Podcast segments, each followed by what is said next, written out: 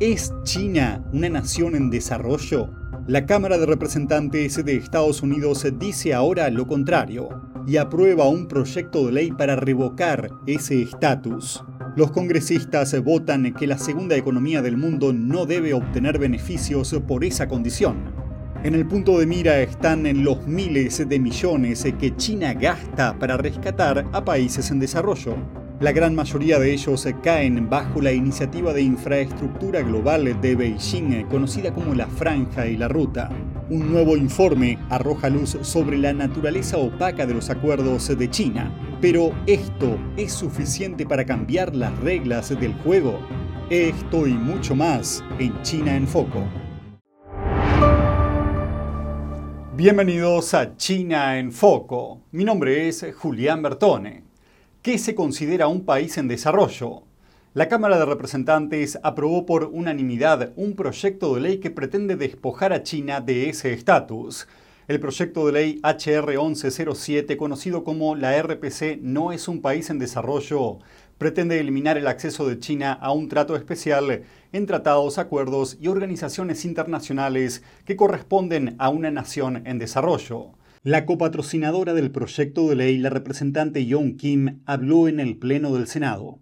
We cannot let the PRC continue exploiting countries in need and take unfair advantage of international treaties and organizations. El proyecto de ley obligaría al Departamento de Estado a tomar ciertas medidas para que China deje de ser calificada como país en desarrollo por las organizaciones internacionales. El proyecto de ley fue aprobado por 415 votos a favor y cero en contra, y ahora se dirige al Senado para su consideración.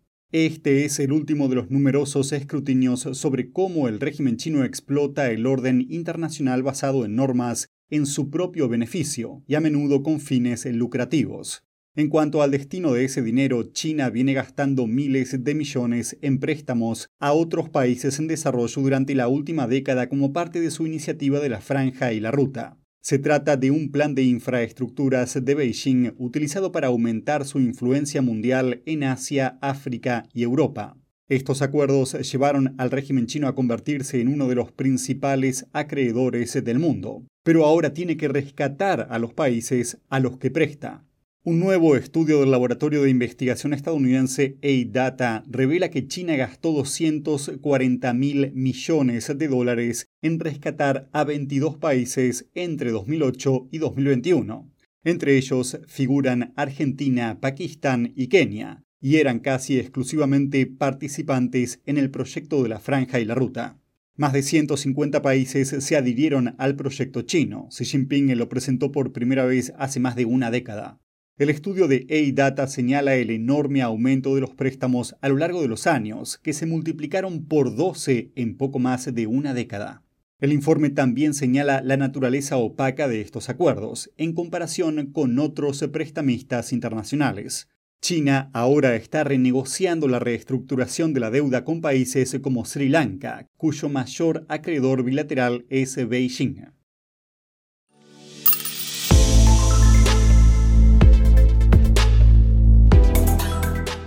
En el Capitolio, los legisladores se oponen a la sustracción de órganos patrocinada por el Estado chino es decir, la práctica sistemática del régimen comunista chino de extraer órganos por la fuerza a presos de conciencia vivos y venderlos para trasplantes. Melina Weisskap de NTD nos trae más información. Se sabe hace más de una década que el Partido Comunista Chino está implicado en la sustracción forzada de órganos a prisioneros de conciencia. Desde entonces, muchas ciudades de Estados Unidos aprobaron resoluciones para condenarlo. Pero ahora el Congreso está tomando medidas federales al respecto, específicamente un proyecto de ley que tiene como objetivo responsabilizar a los funcionarios del Partido Comunista Chino o PSC y sancionarlos si están involucrados en la sustracción forzada de órganos. El proyecto de ley permitiría a Estados Unidos sancionar a funcionarios del PSC e impedirles que obtengan visas o pasaportes. También tiene como objetivo informar mejor a los americanos de este problema para impedir que vayan a China por un trasplante sin saber que los órganos fueron removidos por la fuerza a prisioneros de conciencia. Hablamos con el principal promotor de este proyecto de ley, el representante Chris Smith, que lleva más de 25 años trabajando en este tema en el Congreso. Veamos la entrevista. Es una crueldad inimaginable pensar que hay jóvenes de 28 años que son llevados a estos hospitales, arrestados simplemente porque son uigures o practicantes de Falun Gong o algún otro grupo marginado, y que sus cuerpos son atacados de una manera que los mata, resultando en dos o tres órganos por persona para el Partido Comunista Chino. Esto es una crueldad inimaginable. Las víctimas, en términos de pérdida de vidas y de órganos, son los chinos. Son desproporcionadamente jóvenes y muy, muy sanos. Por ejemplo, apuntan a los practicantes de Falun Gong porque son muy sanos. Hay un Hospital 301, así se llama, en Beijing, y otros hospitales como este, donde la sustracción forzada de órganos se realiza en beneficio de los funcionarios del Partido Comunista Chino. Así que si el propio Xi Jinping necesita un nuevo corazón o un hígado o pulmones o cualquier otra cosa, irá a ese hospital y obtendrá los órganos de alguien a quien desprecia, que son practicantes de Falun Gong o uigures y otros que tienen en su lista de odio. Eso habla de otro nivel de crueldad que la mayoría de los americanos necesitan conocer. ¿Por qué cree que el Congreso tardó tanto en actuar sobre esto? Buena pregunta. Mucho tiene que ver con la incredulidad. Mucha gente no cree que esto esté ocurriendo realmente, igual que tampoco creen que otras violaciones de derechos humanos estén ocurriendo. El Departamento de Estado hace una modesta labor informativa, pero no veo ningún vínculo con políticas reales. ¿Dónde está el presidente, el secretario de Estado y todos los demás? pero empezando por el presidente y la vicepresidenta. Plantean esto cara a cara con Xi Jinping y sus interlocutores mientras se reúnen. ¿Escuchó hablar de eso? Yo no. Y ya era hora de que esté en primera plana, porque también es la punta del iceberg de todos los demás abusos que se cometen a diario en las prisiones, especialmente el uso generalizado de la tortura. Gracias, congresista. Muchas gracias. Este proyecto de ley obtuvo el apoyo de republicanos y demócratas. China es un foco principal para la Cámara durante este Congreso. La Cámara aprobó un proyecto de ley similar hace un par de años, pero desde entonces está estancado en el Senado. Durante este Congreso, el senador demócrata Chris Coons y el senador republicano Tom Cotton introdujeron un proyecto de ley en el Senado y ahora depende de los líderes del Senado hacer de esto una prioridad.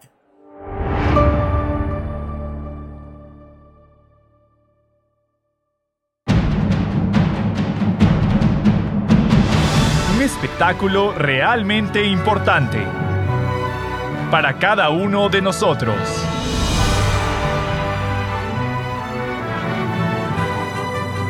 Esto es lo que ha estado esperando. Véalo por lo menos una vez en la vida. Shen Yun. Cada año un espectáculo completamente nuevo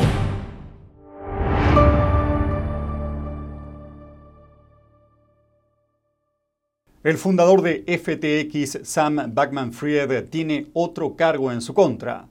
Fiscales ahora dicen que sobornó a funcionarios chinos. FTX se declaró en bancarrota el 11 de noviembre, luego de que ocurriera un equivalente a un pánico bancario, pero en criptomonedas. Bankman-Fried se declaró inocente de los cargos de defraudar a los inversores. Ahora está acusado de violar la ley de prácticas corruptas en el extranjero. Según los nuevos cargos, a inicios de 2021, las autoridades chinas congelaron ciertas cuentas de criptocomercio de Alameda, una empresa de criptocomercio vinculada a FTX. Bankman Fried supuestamente trató de sobornar a los funcionarios con 40 millones de dólares en un esfuerzo por descongelar las cuentas. Las cuentas contenían más de mil millones de dólares en activos digitales y fueron liberadas luego de que se transfirió el pago. Bankman Fried pagó una fianza de 250 millones de dólares y se está quedando con sus padres en Palo Alto, California.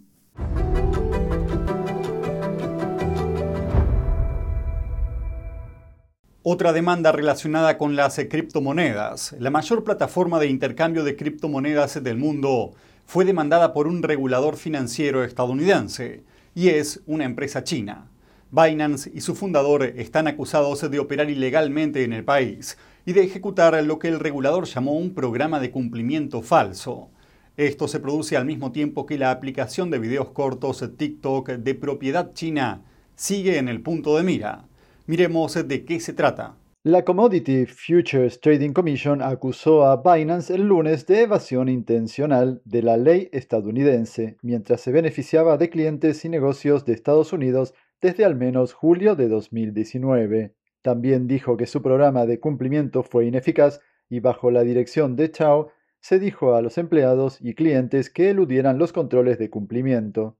Binance, por su parte, defendió sus prácticas. En un comunicado, Chao describió la demanda como inesperada y decepcionante, añadiendo que no estaban de acuerdo con la caracterización de muchas de las cuestiones alegadas en la demanda. La demanda se produce en medio de una represión más amplia y cada vez más notoria contra las criptoempresas. Binance fue fundada en Shanghai en 2017 y se encuentra en el corazón de la industria. Su plataforma principal, Binance.com, procesó operaciones por valor de alrededor de dólares 23 billones el año pasado, según el proveedor de datos CryptoCompare. Si las demandas se demuestran ante un tribunal estadounidense, Binance podría enfrentarse a cuantiosas multas o incluso al cierre de su negocio en Estados Unidos. El Partido Comunista Chino está encontrando amistades insólitas a nivel estatal en Estados Unidos. Una nueva investigación detalla los vínculos del régimen en un lugar sorprendente, Utah. Esto es lo que sabemos. Una investigación de The Associated Press o AP publicada el lunes descubrió que la campaña de influencia global de China es sorprendentemente sólida y exitosa en Utah. A petición de un funcionario chino, legisladores de Utah grabaron vídeos de sí mismos expresando palabras de aliento a la población en Shanghái a principios de 2020. La legislatura estatal también aprobó una resolución mostrando solidaridad con China con un apoyo casi unánime. Los expertos señalaron que estas acciones probablemente ayudaron a los mensajes que el PSC difundió en las primeras fases de la pandemia. El senador republicano de Utah, Jake Anderek, presentó la resolución y dijo que Dan Stephenson le proporcionó el texto. Stephenson es hijo de un antiguo senador estatal y empleado de una consultora con sede en China. Según el informe de AP, él y Taiwan profesor de la Universidad Estatal de Weber, se encuentran entre los defensores más acérrimos de China en Utah.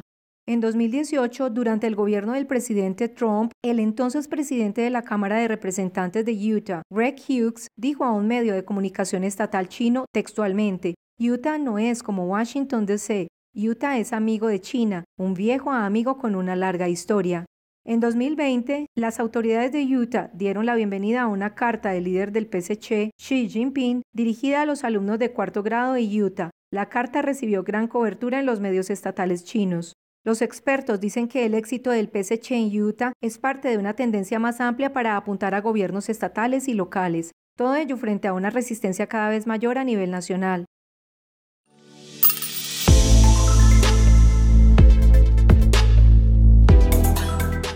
El expresidente de Taiwán, Ma Ying-xiu, realizó un viaje histórico a China. Se convirtió en el primer dirigente taiwanés o ex dirigente taiwanés que visita China desde la guerra civil que enfrentó a ambos países en 1949. El viaje se anunció como un esfuerzo para calmar las hostilidades, pero también se enfrenta a reacciones del partido político gobernante en Taiwán. Miremos los detalles. Uno de los expresidentes de Taiwán realizó un viaje histórico a China, convirtiéndose en el primer dirigente taiwanés actual o pasado que visita el país desde la Guerra Civil de 1949. Pero el viaje, que se anunció como un esfuerzo por reducir las hostilidades, también está siendo condenado por el partido político que gobierna Taiwán, que se pregunta por qué el expresidente Ma Ching-heo decidió visitar el país justo ahora. Este fue el inicio del viaje de Ma en Nanjing, China, el martes. Habló de la etnicidad compartida.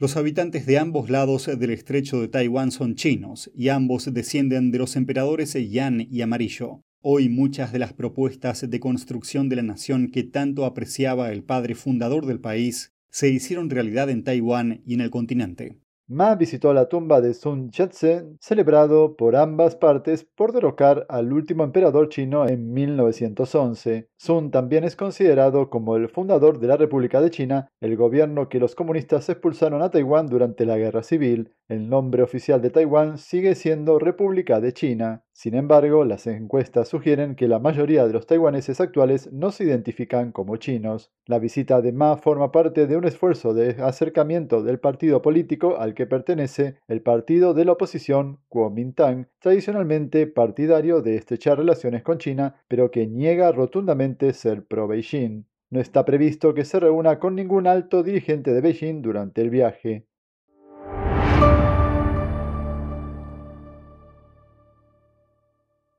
Cada minuto que pasa, el mundo está cambiando vertiginosamente. NTD Noticias le trae información objetiva, veraz y sin agendas ocultas.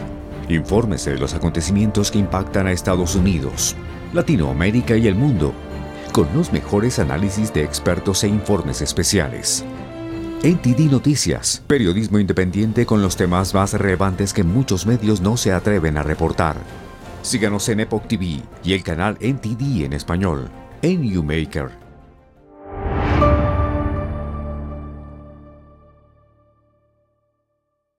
Estados Unidos advirtió el lunes sobre las falsas promesas del Partido Comunista Chino, luego de que Honduras decidió romper relaciones con Taiwán para reconocer al régimen de Beijing. El portavoz del Departamento de Estado, Vedant Patel, hizo una advertencia el lunes tras el rompimiento de relaciones de Honduras con Taiwán. China a menudo hace promesas a cambio de un reconocimiento diplomático que finalmente no cumple. El portavoz también expuso algunos ejemplos de cómo el régimen chino incumple en países de Latinoamérica y el resto del mundo. Um, ya sean proyectos para su iniciativa de la franja y la ruta, préstamos que terminan dejando a países con deudas muy complicadas y malas, alianzas y cooperación más profunda en proyectos de infraestructura que no benefician a la creación de empleo, la economía local y la mano de obra local. Hay muchos ejemplos como estos. Además, dijo que Estados Unidos seguirá profundizando sus relaciones con el gobierno de la isla autónoma. Taiwán es un socio democrático y confiable y de ideas afines, y sus asociaciones en todo el mundo brindan beneficios significativos y sostenibles a los ciudadanos de esos países. Taiwán todavía mantiene relaciones diplomáticas con Belice, Paraguay y Guatemala en América Latina, así como con la Ciudad del Vaticano. La mayoría de sus socios restantes son naciones insulares en el Caribe y el Pacífico Sur, junto con Suazilandia en el sur de África.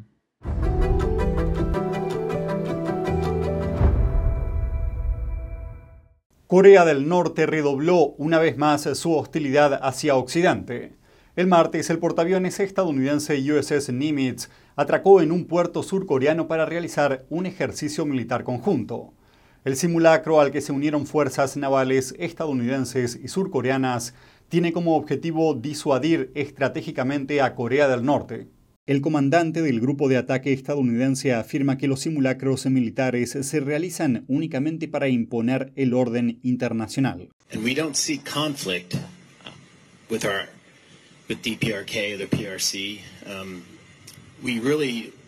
Practicing and assuring our allies at the very basic maritime security level. Las siglas RPDC significan República Popular Democrática de Corea, mientras que las siglas RPC significan República Popular China. El comandante también dijo que Estados Unidos no dará marcha atrás. Corea del Norte, por su parte, probó el lanzamiento de dos misiles balísticos justo un día antes del atraque del buque. Según informes, el país disparó más de 20 misiles solo este año. El líder norcoreano Kim Jong-un hizo un llamamiento para ampliar la producción de armas nucleares de la nación, y el país también presentó nuevas cabezas nucleares más pequeñas. Estudiantes universitarios estadounidenses se están alejando de China. Estadísticas muestran que el número de estadounidenses que estudian en China cayó a su punto más bajo en más de 20 años. Miremos qué está pasando. En el curso académico 2020-2021, la cifra descendió a menos de 4.000, un 97% menos que los 12.000 que había antes de la pandemia. El Wall Street Journal informó sobre esta tendencia citando como causa las duras restricciones impuestas por China durante tres años a causa de la pandemia. Por otra parte, el informe predice que la cifra no repuntará con la reapertura de China, Esto se debe a las tensiones geopolíticas entre ambos países, así como a la creciente desconfianza hacia China en Estados Unidos. Según expertos, el repunte tardará al menos unos años más si es que llega a producirse.